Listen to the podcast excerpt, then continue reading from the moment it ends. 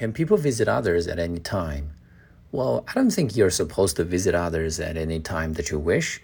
For example, if you go to somebody's house too early, maybe the host is not prepared. He is probably making breakfast or washing up. Um, I, I don't think they will be ready for your surprising visit. And also, if you go there too late, maybe the host is going to bed soon, and uh, this will definitely affect other people's sleep quality and also during some special festivals people generally speaking want to uh, spend some quality time with the family members and they probably don't welcome an intruder in their house. So the best strategy is always to phone up before you go to somebody's house